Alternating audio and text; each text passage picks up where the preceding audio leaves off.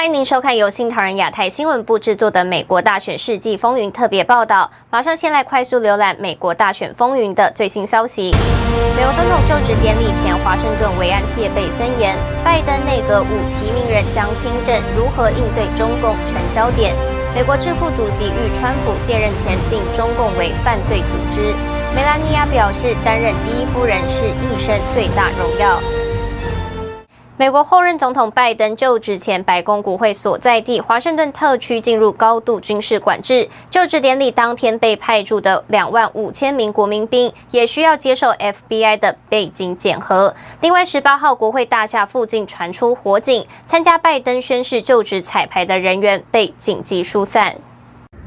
一月十八号上午，在美国后任总统拜登宣誓就职的前两天，美国国会大厦附近忽然冒起烟雾。加拿大媒体 Global News 的记者普罗斯科拍摄到了参加拜登宣誓就职彩排的人员立刻被疏散，国会大厦进入短暂的封锁状态，以应对外部安全威胁。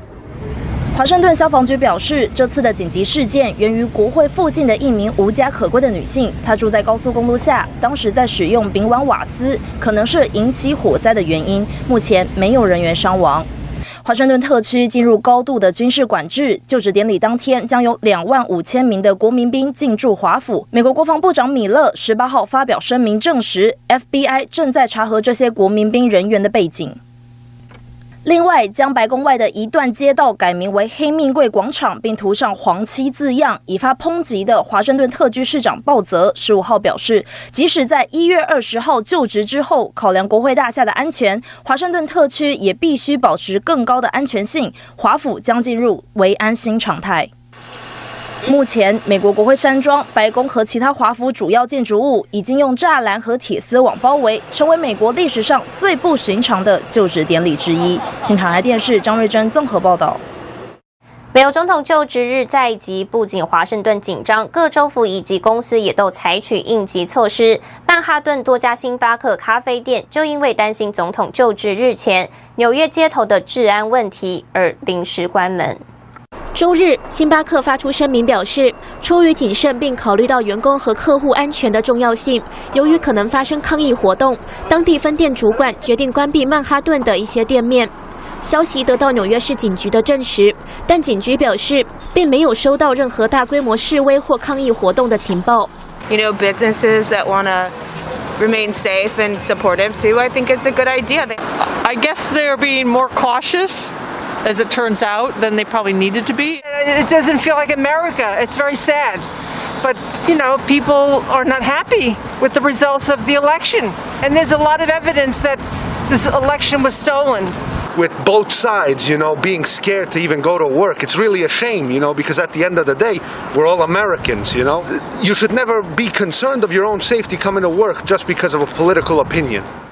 周一是美国法定假日，纪念民权运动领袖马丁·路德·金。受访民众认为，和平的抗议和发声还是必要的。You know, it's necessary for these people to get their voices out there to be heard by the by the people. 纽约市警局表示，总统就职日前，在第五大道的川普大厦会布置警力维持秩序。新唐人记者王于鹤、奥利弗，纽约报道。美国总统川普的第一个任期倒数两天，今天川普再次发布五份行政命令和两份公告，内容包括终止来自申根区英国、爱尔兰和巴西旅行者的入境限制，但对中共和伊朗的旅游禁令仍维持。另外，川普还下令弃用中国制无人机。还有美国媒体指出，美国总统川普计划在安德鲁联合基地举办告别活动。另外，还有美国媒体指出，川普可能会发表告别演说的影片。但目前白宫都没有证实相关消息。十八号，美国总统川普发布五份行政命令和两份公告，其中包括终止对来自申根区英国、爱尔兰和巴西旅行者的入境限制。行政令中强调，但是川普政府继续保持对中国和伊朗的旅行禁令，因为其认为中共和伊朗不可信。不过，拜登发言人詹普萨基周一晚间通过推特发文说，随着疫情恶化以及世界各地出现更多的传染变种，现在还不是解除国际旅行限制的时候。在白宫系列公告中，还有建立美国英雄国家花园的行政令，保护执法人员、法官、检察官及其家人的行政令，保护美国免于某些无人机系统侵害的行政令，以及二零二一年全国人类生命神圣日公告，禁止最高法院五十年前的裁决违反宪法。另外，路透社引述知情消息人士十五号指出，美国总统川普计划在安德鲁联合基地举办告别活动。另外，还有美国媒体指出，川普可能会发表告别演说的影片，但目前白宫没有证实这项消息。新唐人亚太电视综合报道。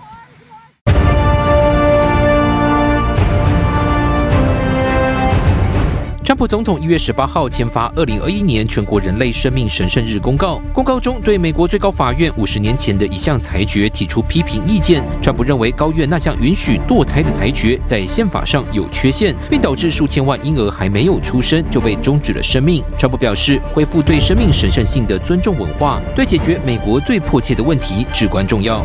英国媒体旁观者一月十五号报道指出，根据美国政府报告，川普将对中国大陆的援助从二零一九年的六六千两百万美元削减到二零二零年的三千万美元。过去一年中，对中国大陆的援助削减了百分之五十二。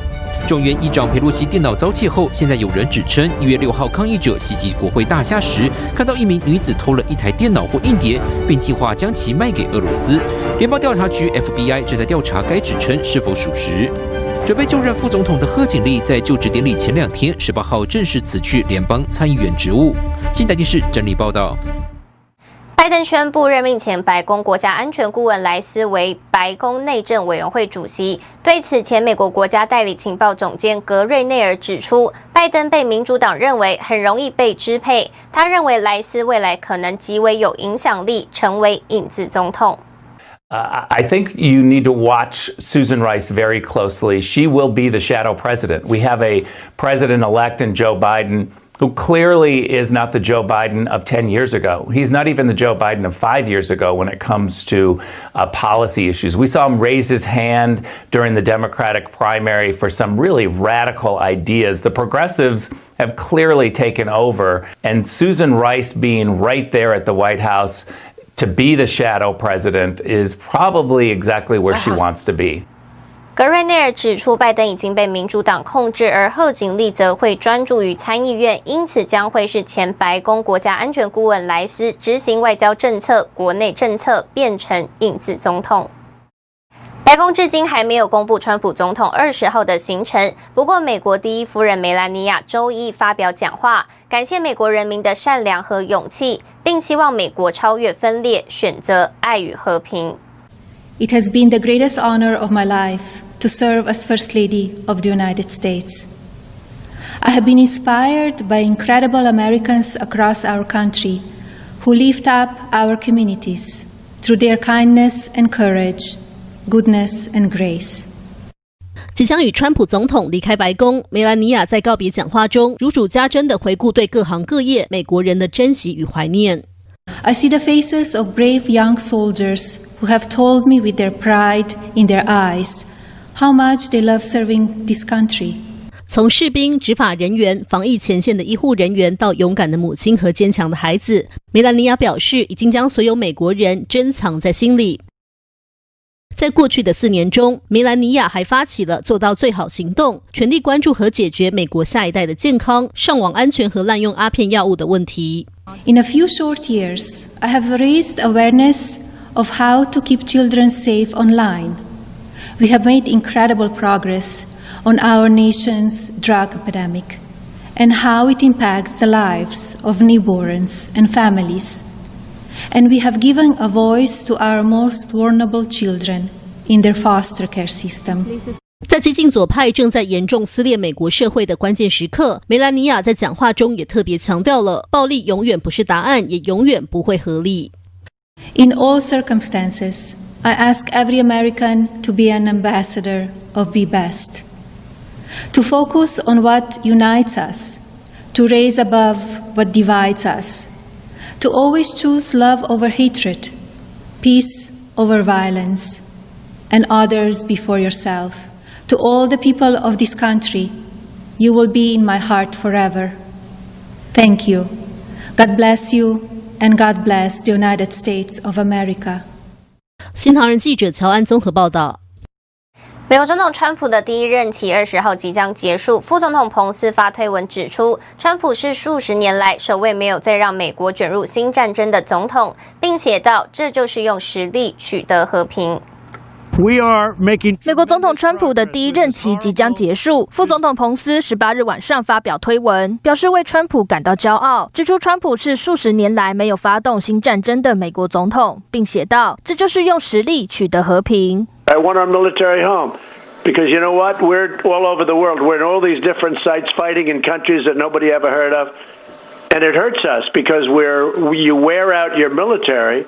and we have to be always prepared for China and Russia and these other places. We have to be prepared. Maybe North Korea. 美国媒体福斯新闻也报道，去年十月，白宫发布声明，称赞川普政府以实力达成和平的外交政策。去年十二月，杂志《富比士》也指出，川普在四年任期内对美国军事动员层级所做的变动，比大多数的美国总统在八年任期中做到的还要多，并指出，奥巴马政府二零零九年在阿富汗，二零一四年在伊拉克、利比亚都增加当地的美军部署。反观川普，则是为美军带来四年的和平，并从无休止的战争中。脱身。细数过去四年，川普政绩把美国对华政策从绥靖政策改变为灭共政策，祭出一连串制裁来削弱中共对美国的侵略。川普任内也促进中东和平有突破性的发展，不仅推动以色列、巴林和阿联酋达成和平协议，并打败激进组织伊斯兰国。美国国务卿蓬佩奥日前也发推文支持川普拿诺贝尔和平奖。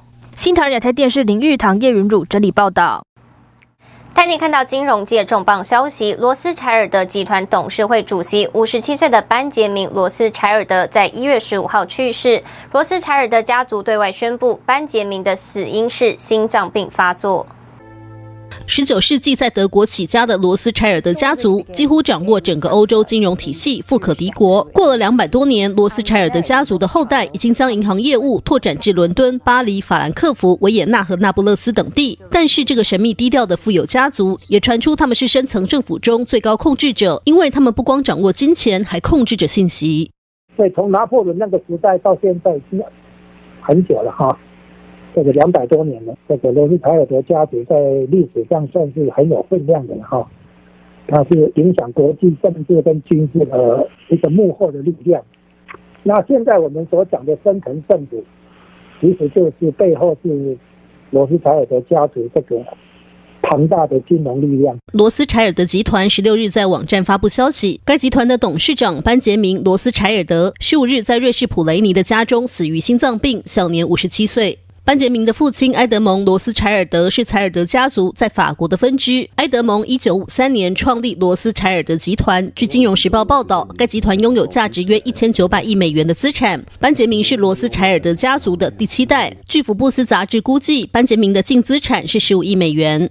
罗斯柴尔德是犹太家族，对中国市场一直保持着兴趣，在香港、北京及上海都设有办事处。中国译名是洛希尔集团，在中国大宗的并购案中，常可以看到洛希尔集团的身影。此外，洛希尔集团还投资铁路，包括中国和印度的铁路。台湾总体经济学家吴家龙指出，罗斯柴尔德家族为了巩固自己的财产地位，在世界各地选择与共产主义为伍。罗斯柴尔德家族在各地。支持共产主义以及共产主义的政党，然后这些政党呢，很很容易就被收买，不是只有美国，哦，欧洲各国都一样。收买了之后，他还要让你留下一些把柄来控制你，然后日子累积久了，总统来来去去，政党轮流。执政，可是背后的这一股力量不会走。美国总统川普去年五月曾经公开表示，他在对抗深层政府。美国新任总统就职前，罗斯柴尔德家族董座突然逝世，该家族与所谓的深层政府是不是有关系，再次受到关注。新唐人亚太电视张瑞珍综合报道。感谢您收看今天的美国大选世纪风云特别报道。世界需要真相，也请您支持良心媒体。我是唐杰安，我们下次见。